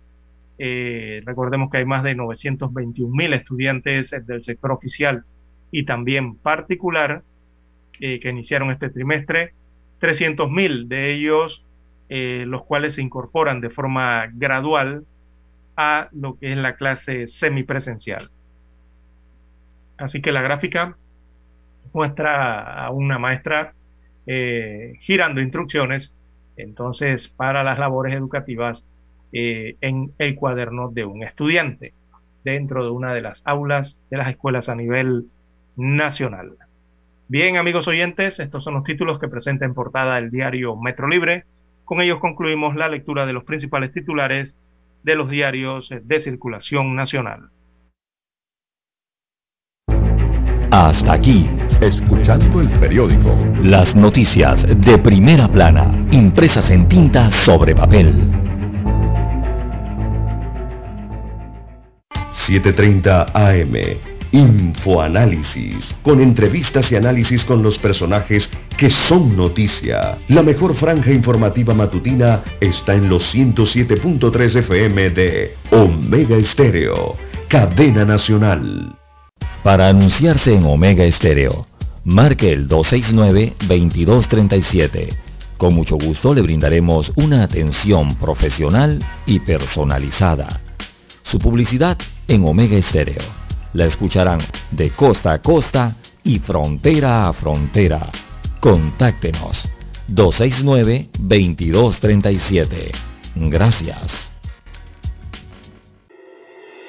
Panamá inicia la cuenta regresiva para la celebración de los 200 años de nuestra independencia de España. La Estrella de Panamá, el diario más antiguo del país y el Ministerio de Cultura preparan la serie de especiales Publicando Historia del Bicentenario.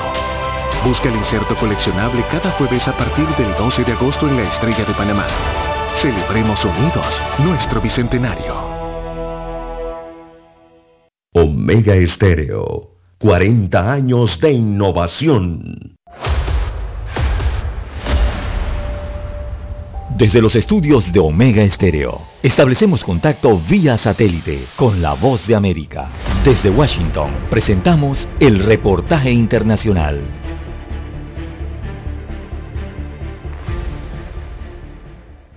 Una de las principales suplidoras de oxígeno médico de Nicaragua, Productos del Aire, anunció el fin de semana el cierre parcial e indefinido de sus atenciones al público en general en medio del momento más crítico de la actual ola de la pandemia del COVID-19, admitido discretamente por el Ministerio de Salud y reportado por médicos independientes. A través de un comunicado, la empresa Productos del Aire informó que permanecerá cerrada y que continuará atendiendo a la población a través del sector salud. Miguel Morales, un ciudadano nicaragüense que intentaba rellenar un tanque de oxígeno el fin de semana, dijo sentirse agobiado ante la escasez de oxígeno a la que está llegando el país. Mira, hemos hecho grandes filas para conseguir oxígeno y ahora nos dicen que no hay y cómo vamos a hacer nosotros con nuestras familiares que tenemos en casa. El cierre se da cuatro días después de que el Ministerio de Salud informó del contagio de 615 personas en una semana, la mayor cantidad en el lapso de siete días reportado por el gobierno desde que la pandemia fue detectada en Nicaragua en marzo de 2020, pero una cifra que fácilmente podría ser duplicada e incluso triplicada según organismos independientes. Monseñor Rolando Álvarez, obispo de la diócesis de Matagalpa, denunció que Nicaragua vive una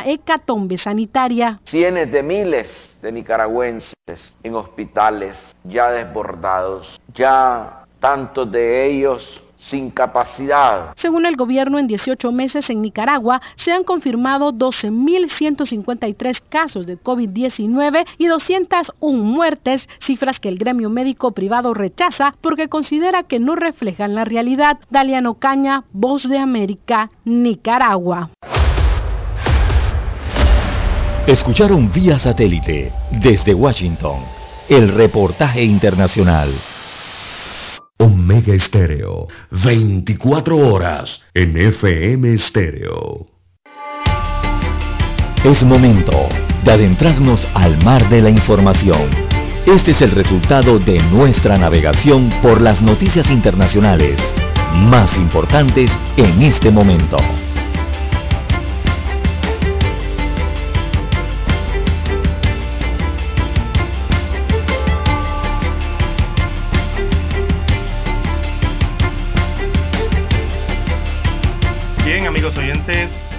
3.5 eh, los marca el reloj Omega, las, perdón, eh, tenemos las 6.55 minutos de la mañana en todo el territorio nacional, 6.55.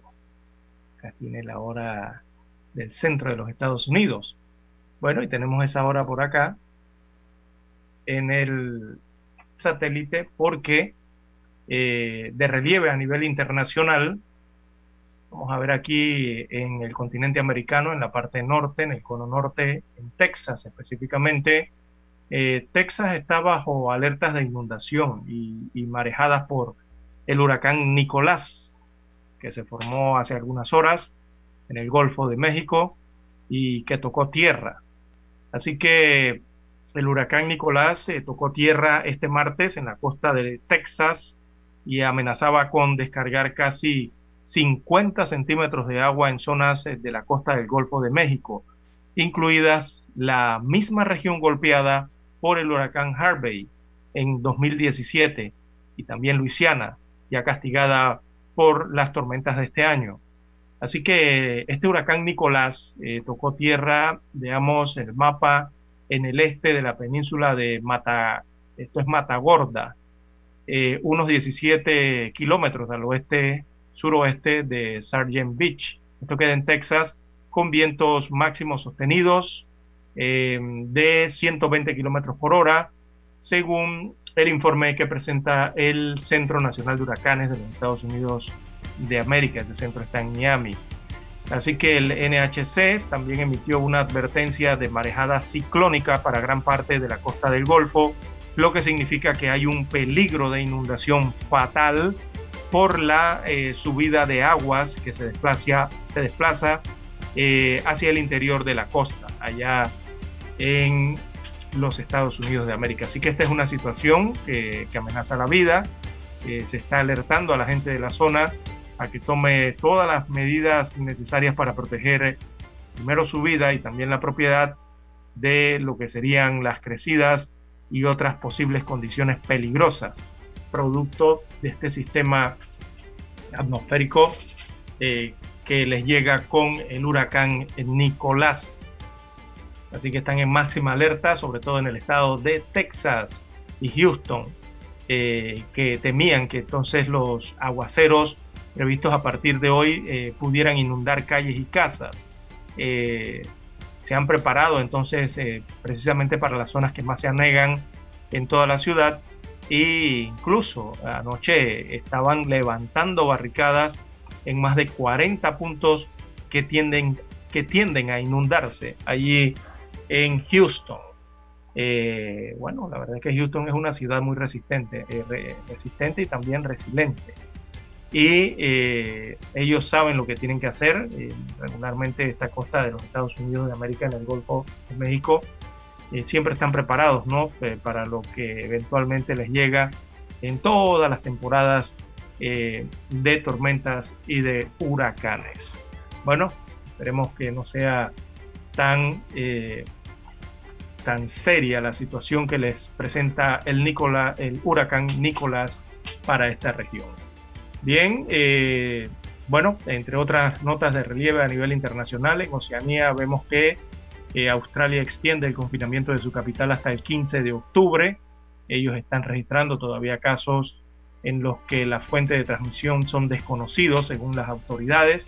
Por eso mantienen este confinamiento o lo extienden más bien en su capital, Canberra, eh, hasta el 15 de octubre para frenar lo que es la transmisión del COVID-19. Eh, también mantienen las órdenes de permanecer en casa en Sydney y Melbourne, donde eh, reside casi la mitad de la población de esta isla continente, Australia.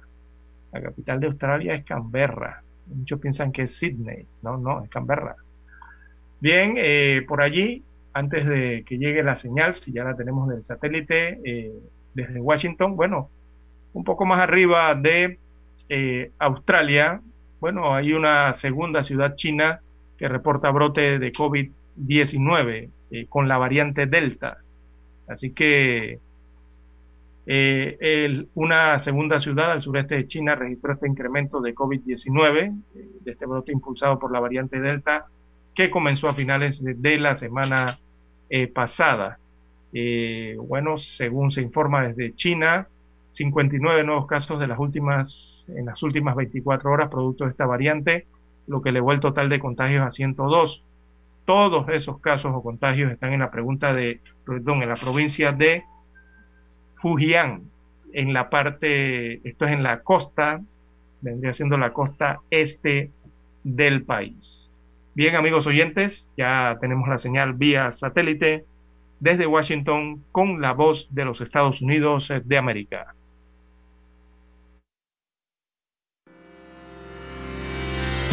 Esta es la hora. 7 AM. 7 horas. Omega Estéreo, 40 años con usted en todo momento. El satélite indica que es momento de nuestra conexión. Desde Washington vía satélite y para Omega Estéreo Panamá, buenos días América. Buenos días América, vía satélite desde Washington.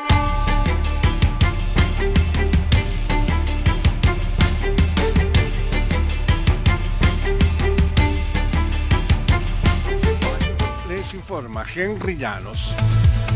La importante funcionaria de Naciones Unidas presentó el lunes en Ginebra el informe anual sobre la situación de derechos humanos en Nicaragua y Venezuela. Nos informa Celia Mendoza. La alta comisionada de Derechos Humanos, Michelle Bachelet, alertó sobre la situación en Nicaragua en torno a los derechos políticos antes de las elecciones del 7 de noviembre. Garantizar que los votantes puedan sufragar de manera independiente, garantías para los candidatos y la protección de la libertad de prensa. Bachelet ofreció la ayuda de su oficina e hizo un llamado 吓得我。En relación a Venezuela, donde desde hace dos años su oficina tiene presencia permanente, manifestó. 152 detenidos han sido liberados desde junio del 2020. Celia Mendoza, Voz de América, Naciones Unidas. La Casa Blanca anunció que el presidente Joe Biden viajará el lunes 21 de septiembre a la ciudad de Nueva York, donde ofrecerá su primer discurso ante Naciones Unidas desde que asumió el cargo en enero pasado a propósito de la 76 Asamblea General. Del mismo modo, el gobierno anunció que los representantes estadounidenses en el magno evento de la ONU serán el congresista republicano por Arkansas, French Hill, así como la representante demócrata por California, Barbara Lee. Activistas venezolanos de derechos humanos se pronuncian respecto al más reciente informe de la alta comisionada de derechos humanos de la ONU. Nos informa Carolina Alcalde. Distintos sectores se reaccionaron al informe presentado por la alta comisionada para los derechos humanos de la ONU, Michelle Bachelet, en el que, entre otras cosas, manifestó preocupación por la criminalización contra defensores de derechos fundamentales. Marino Alvarado, representante de la organización Provea, sigue preocupando, en el caso de Provea, que la alta comisionada matice sus informes en aras de mantener su presencia actual en el país. Esta actitud, lejos de fortalecer su trabajo, lo debilita. Carolina, alcalde Voz de América, Caracas. El huracán Nicolás tocó tierra esta madrugada de martes en la costa de Texas y amenazaba con descargar casi 50 centímetros de agua en zonas de la costa del Golfo de México, incluida la misma región golpeada por el huracán Harvey en 2017 y Luisiana ya castigada por la tormenta este año. Nicolás tocó tierra en el este de la península de Matagorda, unos 17 kilómetros al oeste-suroeste de Sargent Beach, en Texas, con vientos máximos sostenidos de 120 kilómetros por hora, según el Centro Nacional de Huracanes de Estados Unidos. Estudiantes de todo el mundo regresaron a las aulas después de más de un año desde que estalló la pandemia del COVID-19. Sin embargo, las medidas para combatir el virus han cambiado el ritmo escolar. Y es que ahora resulta de suma importancia controlar la temperatura, tener las manos limpias, usar mascarillas e incluso en algunos lugares se exige el uso de protectores faciales. Es el caso de México, que tiene una población de más de 30 millones de estudiantes y donde miles de escuelas abrieron sus puertas exigiendo el uso de mascarilla, controles de temperatura y obligando al lavado y desinfección de las manos constantemente. Según la Organización Mundial de la Salud, OMS, los cierres de las escuelas afectaron a unos 660 millones de estudiantes en todo el mundo y la doctora Natasha Azopardi Muscat, quien forma parte de la Oficina Regional para Europa de la OMS, explicó su balance sobre este tema. Los niños se han visto afectados de manera significativa, tanto en términos de su nivel educativo como en su progreso, en particular los niños más pequeños que se han retrasado en su progreso de lectura y alfabetización. Otro de los puntos importantes que resalta la especialista es la falta de asociación que sufren los estudiantes. De hecho, estamos bastante preocupados por el impacto en la salud mental que todo esto ha tenido en los niños. Por eso, dos de los grupos asesores que hemos creado en nuestra región son sobre salud mental y escolarización. Algunos expertos en educación aseguran que los riesgos del virus para niños sigue siendo bajo y enfatizaron en la necesidad de que regresen a las escuelas, particularmente los estudiantes más pobres, ya que son ellos los que enfrentan más dificultades debido a la falta de acceso a las clases en línea. Héctor Contreras, Voz de América, Washington. Desde Washington vía satélite y para Omega Estéreo de Panamá hemos presentado Buenos Días América. Buenos días América, vía satélite desde Washington.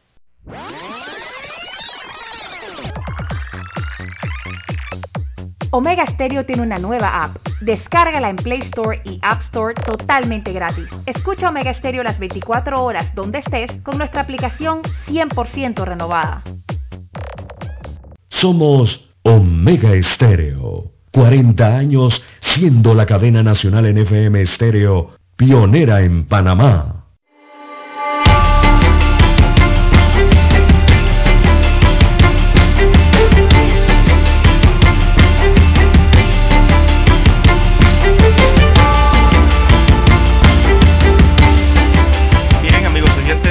7, 7, 7, 7 minutos eh, de la mañana en todo el territorio nacional.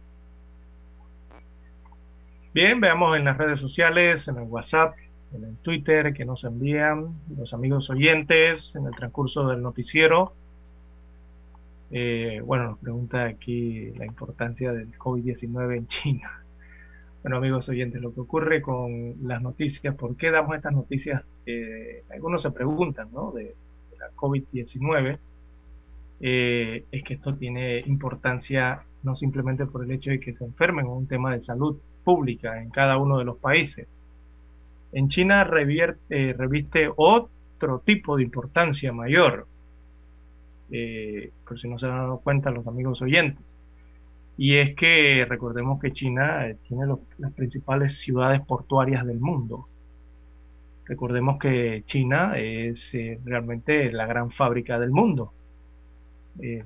casi la gran mayoría de los bienes que usted adquiere en cualquier país del mundo, en Europa, en África, en América, en Oceanía, en Asia, por donde usted lo busca, eh, en su mayoría provienen de fábricas de China, fábricas de cualquiera provincia de China. Y el hecho está en que eh, si las ciudades donde están esas fábricas eh, se desata un brote o se vuelve a desatar la epidemia de la COVID-19, ya usted se imaginará lo que va a ocurrir, ¿verdad? De que muchos trabajadores de esas fábricas van a enfermar, o si no, las ciudades van a colocar algún tipo de restricciones que dificultarían más eh, lo que sería el trasiego, eh, la fabricación, el envío y el transporte de todos esos productos a nivel del mundo. Entonces, por eso, cuando uno observa que hay una provincia como Fujian, que tiene eh, el puerto de Xiamen, que es uno de los principales, este puerto está entre los 10 principales puertos del mundo, de los mayores puertos del mundo. Entonces uno se preocupa inmediatamente, porque si esos brotes continúan y llegan a lo que allá sí prácticamente son ciudades portuarias, miles y miles de trabajadores trabajan en esos puertos, entonces se ve afectado lo que es el, movimiento de carga, movimiento de contenedores, eh, y eso afecta entonces las entregas de los productos a nivel mundial. Por eso usted ve que regularmente Hablamos de algunas ciudades donde hay rebrotes en China en cuanto a la COVID-19, principalmente esas ciudades donde están ubicados los principales puertos. Que un puerto de eso lo cierren por cinco o siete días, eso crea un problema enorme en la cadena de suministros a nivel mundial, en la cadena logística. De allá es de donde vienen la mayoría de los productos eh, que utilizamos realmente en el planeta. Por eso la importancia que aquí le damos en el noticiero Mega Estéreo de noticias eh, de la COVID cuando aparecen en estas provincias específicas que están en la costa de China. Otra pregunta que nos hacen los amigos oyentes está a través de el Twitter. Eh, recordemos que estamos en las redes sociales en arroba César R. Eh, nos preguntan, dicen que algunos no pueden ir a la, a la, vigilia de esta tarde porque a las 4 de la tarde todavía es hora laborable. O sea que eh, entiendo que mm, o no obtuvieron permiso o no solicitaron un permiso eh, a la empresa señalando que iban a hacer una actividad, en este caso ir a una vigilia. Eh, muchos trabajadores tienen temor al respecto de esto, ¿no? De, solicitarle a la empresa o solicitarle a la institución en que laboran un permiso para ir a ejercer un derecho. Recordemos que el derecho a la protesta y el, el derecho a la reunión pacífica es un derecho, es una garantía fundamental consagrada en la Constitución Política de la República de Panamá. Así que como está consagrada allí en ese artículo 38 de la Constitución Política, eh, las empresas pueden darle permiso a sus empleados, me estoy refiriendo en este caso a la empresa privada, darle permiso para ir a marchas, para ir a protestas, para ir a vigilias, ¿verdad? Para ir a ejercer e-, ese derecho ciudadano que tienen.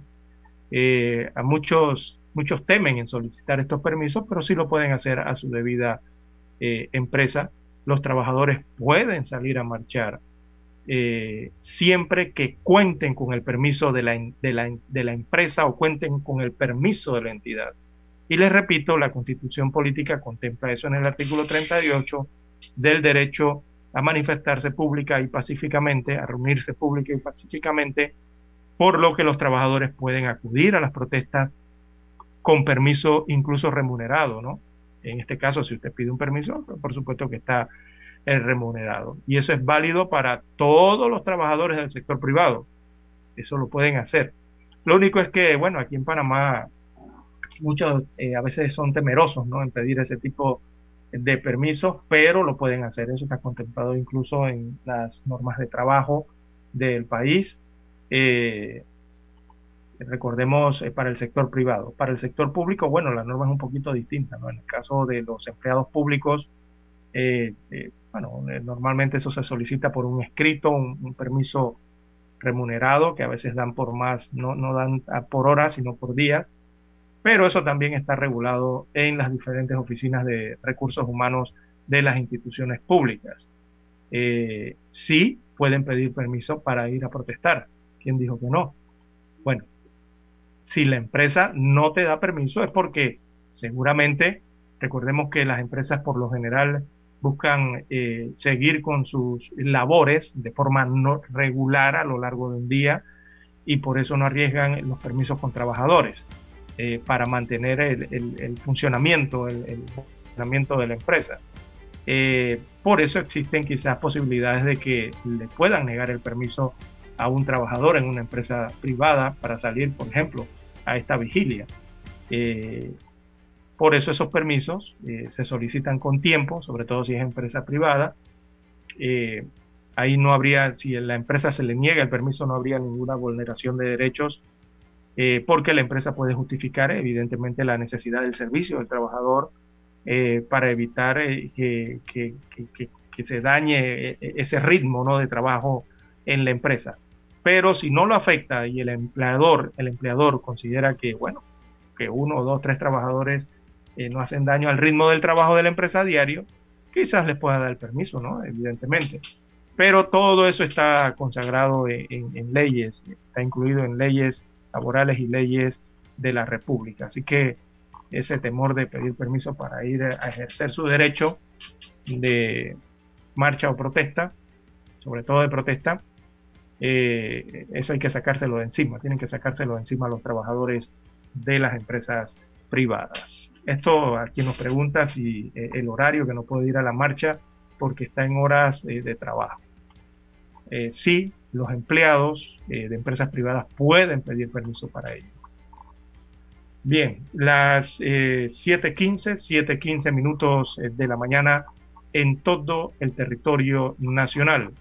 También en esto de la protesta eh, para la mañana de hoy, bueno, en las redes sociales eh, nos dicen que esto se ha convertido en activismo social, el tema de las protestas, pero es que eso es así, es que, es que está, señalándolo correctamente, es activismo social, es un activismo social que eh, regularmente lo hemos visto dentro de las redes sociales, pero siempre se quedaba en las redes sociales con la queja allí, con el escrito y, el WhatsApp que usted mandaba y el colgado en la página de Twitter, de Instagram o de cualquier red social. Se quedaba allí. Pero las redes sociales también se han convertido en una importante eh, parte de las manifestaciones en lo que es considerado ya la era digital en el mundo.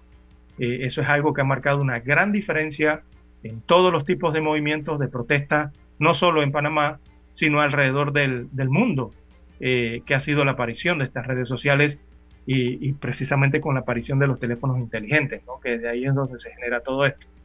Eh, así que, bueno, podemos hablar de manifestaciones en la era digital, porque imagínese usted, con un solo tweet o una sola publicación en, Facebook o en cualquier red, eh, se pueden iniciar estas manifestaciones.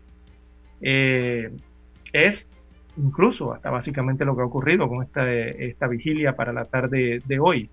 ¿Y por qué? Porque esta vigilia no tiene quien la convoque.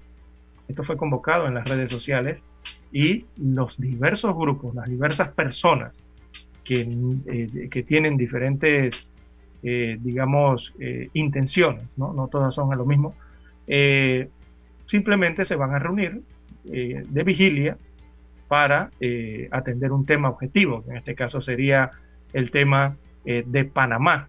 Aquí no es que están atendiendo el tema que por la Asamblea Nacional específicamente, de que por los diputados específicamente, de que si van en contra del gobierno específicamente, de que si es que específicamente de los otros partidos de oposición. No, no, no, no. Esta protesta se entiende claramente que es por el país, que ahí se conjuntan eh, diversas eh, objetivos e intenciones. Hay gente que va por el tema de la libertad de expresión, por ejemplo. Por ejemplo, este servidor va a estar a las 4 de la tarde hoy en la Plaza del 5 de Mayo y yo voy por el tema de la libertad de expresión, del, del ataque directo que le están haciendo al tema de la libertad de opinión y de expresión en este país. Ese es mi objetivo hoy en eh, esa vigilia, de estar presente en esa vigilia, porque esos son derechos fundamentales y son garantías para tener una democracia plena, sin libertad de expresión. Olvídese de democracia, amigo oyente.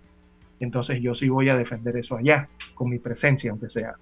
Eh, otros quizás tienen otros objetivos, otros quizás vayan por el tema de, de, de propiamente de las reformas electorales, y dentro de las reformas electorales muchas personas irán por temas específicos tantos que hay, ¿verdad? El tema de la de, de la de la financia, del, de los que están en contra del financiamiento en la, de los partidos de las campañas electorales, eh, los que estarán en contra de otros temas que tienen que ver con la eh, paridad de género, ese es otro objetivo de muchas personas que van.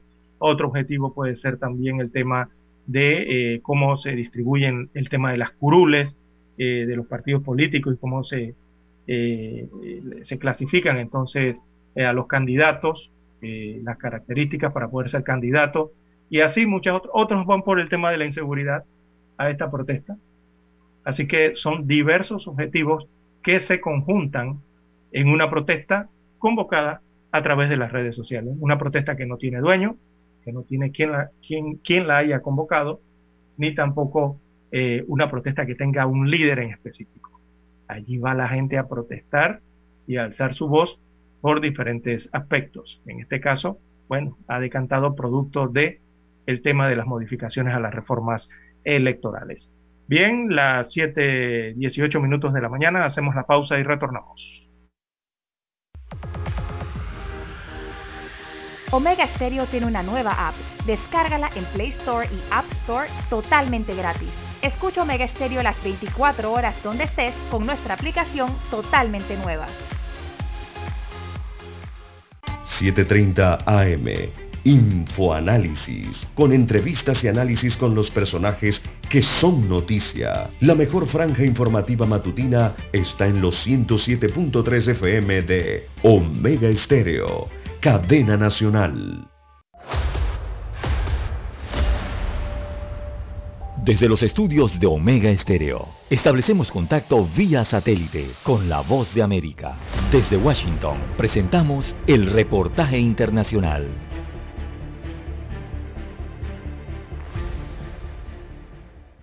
La escasez de combustible, fertilizantes y financiamientos bancarios, así como la inseguridad jurídica, son algunos de los factores a los que continúa haciendo frente el sector agropecuario en Venezuela y que afectan negativamente la producción. Representantes del gremio insisten en que para registrar avances y mejoras se requiere una política de regeneración de créditos y confianza, tal y como expone el vicepresidente de la Federación Nacional de Ganaderos de Venezuela, Luis Prado, quien además se refiere a la disminución de la demanda en el país. Antes teníamos un consumo per cápita de carne de 24 kilos persona Hoy día estamos alrededor de 7 kilos, 6, 7 kilos por persona. Otra situación que de acuerdo a representantes del sector agropecuario sigue impactando negativamente sobre la producción son las amenazas e invasiones de tierra por parte de grupos de delincuencia organizada, como explica Alexis Algarra, consultor jurídico de Fedenaga, quien agrega que en lo que va de año, al menos 50.000 hectáreas productivas han sido invadidas y pide que se imponga el Estado de Derecho. Este fenómeno de las invasiones lo podemos dividir entre despojos totales, despojos parciales de los productores agropecuarios de sus propiedades, en sus predios, y también perturbaciones que ocurren día a día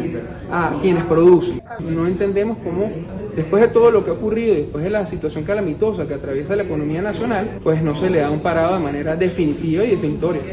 A principios de año, la Asamblea Nacional de Mayoría Chavista instaló la denominada Comisión de Diálogo, Reconciliación y Paz con representantes de distintos sectores productivos del país que piden el respeto a la propiedad privada. Carolina Alcalde, Voz de América, Caracas. Escucharon vía satélite desde Washington el reportaje internacional. Para anunciarse en Omega Estéreo, marque el 269-2237. Con mucho gusto le brindaremos una atención profesional y personalizada. Su publicidad en Omega Estéreo. La escucharán de costa a costa y frontera a frontera. Contáctenos 269-2237. Gracias. Omega Estéreo, 40 años innovando.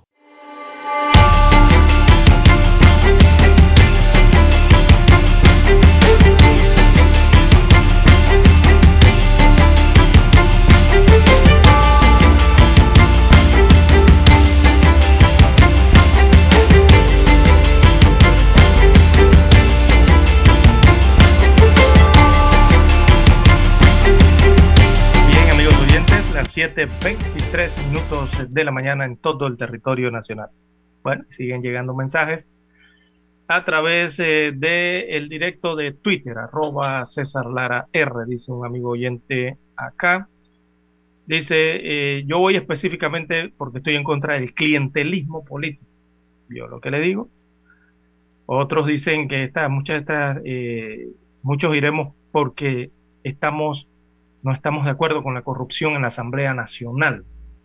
Señalan otros. Vio que los objetivos son múltiples, son diversos, y cada quien va por lo que considera debe protestar o estar allí en ese momento a las 4 de la tarde. Esto, como ya les decía al inicio del noticiero, porque hay, hay que recordarle, y ese es un recordatorio crucial que la población debe dejarle a sus autoridades. Eh, la gente, recordemos que tiene eh, el poder, tiene el derecho de pedir y exigirle a los eh, funcionarios públicos, sobre todo. Número uno, claro, porque eh, son pagados con nuestros impuestos. Y número dos, a todos los cargos de elección popular, en algún momento o que en este momento llegaron allí vía votación popular por parte del pueblo.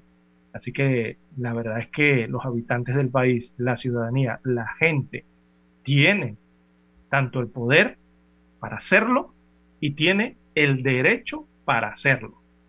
Y eso se puede eh, guiar a través de diferentes formas.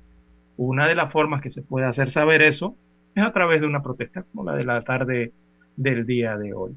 Por eso es que les digo que estas concentraciones eh, normalmente las que son convocadas en las redes sociales, eh, regularmente tienden a carecer de un líder. Eh, y la gente entonces termina yendo a las protestas, las personas terminan asistiendo porque tienen un objetivo en común, que a veces no es el mismo objetivo, a veces son distintos objetivos. Pero al final llegan a estas protestas, se reúnen porque al final de la historia las protestas levantan la moral de las personas. Eso está ya eh, estudiado, ¿verdad? Eh, y le dan a la gente ese sentido palpable, ese, sentido físico de que eh, están siendo parte de algo, ¿verdad? Que están algo, algo que es más grande que hasta ellos mismos en las protestas, ¿no? Cuando se unen todos esos sentimientos que regularmente son para pedir algún tipo de cambio en algo que consideran no se está haciendo de la mejor manera. Así que bueno, con este tema de las reformas a la legislación electoral, eh, sabemos que allí deben prevalecer estos criterios de los expertos, también de los partidos políticos, de los miembros de la sociedad civil que tienen una importante cuota de opinión que dar allí y del criterio también de la ciudadanía. Y ese criterio se escucha como a través de esto, de las redes sociales y eh, esa vigilia que le están mandando un mensaje claro a los eh, diputados de la Asamblea Nacional, que son los que modifican leyes o crean leyes. Eh, la verdad es que esto a veces se convierte en un dilema que enfrenta ese proceso participativo que debe existir para la reforma y que ya hemos visto se ha registrado en estos últimos días. Eh, bueno, no parece haber una respuesta fácil eh, para todo esto que está ocurriendo con la reforma electoral. Eh, por ejemplo, mire usted, veía allí superficialmente las modificaciones y debido a casi todas las circunscripciones legislativas son muy pequeñas y mire usted, hay un alto, según estos porcentajes, hay un alto umbral para obtener representación